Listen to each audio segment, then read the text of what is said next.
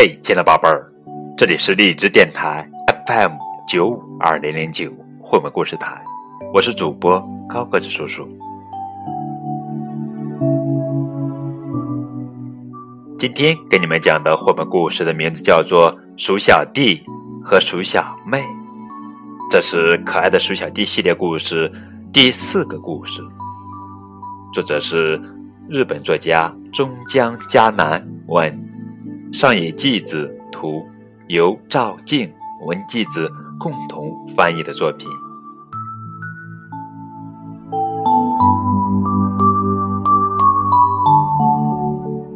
鼠小弟和鼠小妹，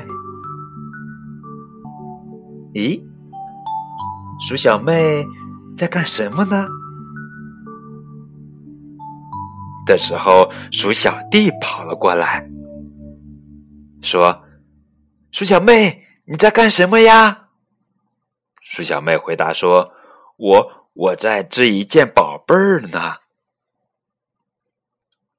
这时候，鼠小弟心里想：“嗯，鼠小妹一定是在给我织背心呢。”然后他一定会说：“鼠小弟，送给你试一试吧。”再然后，也许他还会说：“啊，真好看，鼠小弟，你穿着正合适。”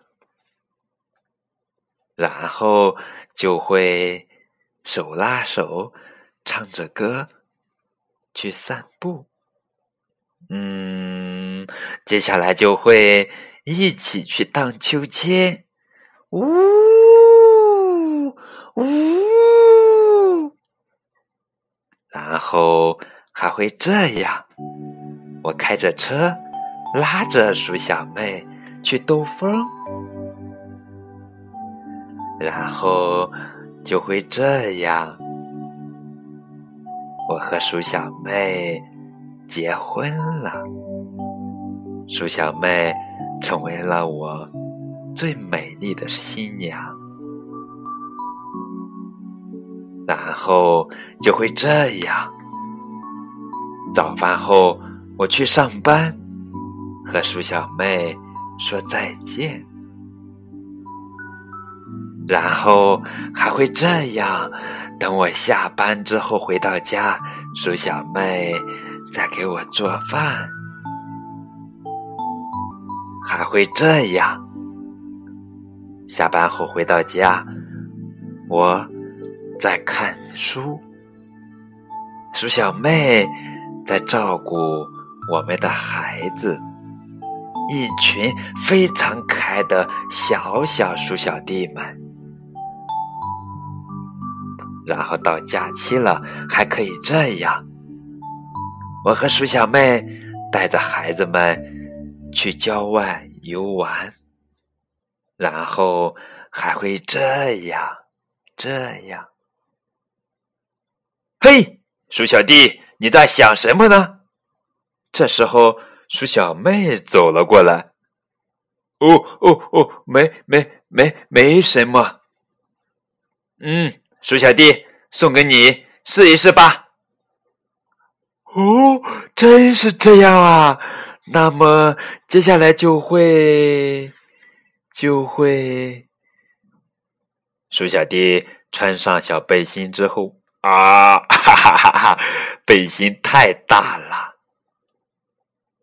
好了，这就是今天的绘本故事《鼠小弟和鼠小妹》。通过这个故事，我想作者更告诉我们幻想的快乐吧。幻想能给我们带来极大的快乐。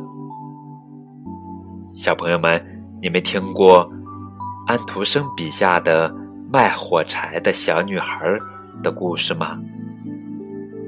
当她看到了温暖的火、冒着热气的烤鹅、美丽的圣诞树和慈爱的老祖母，这一切使她一时间忘却了寒冷和饥饿，超越了现实生活中的苦难。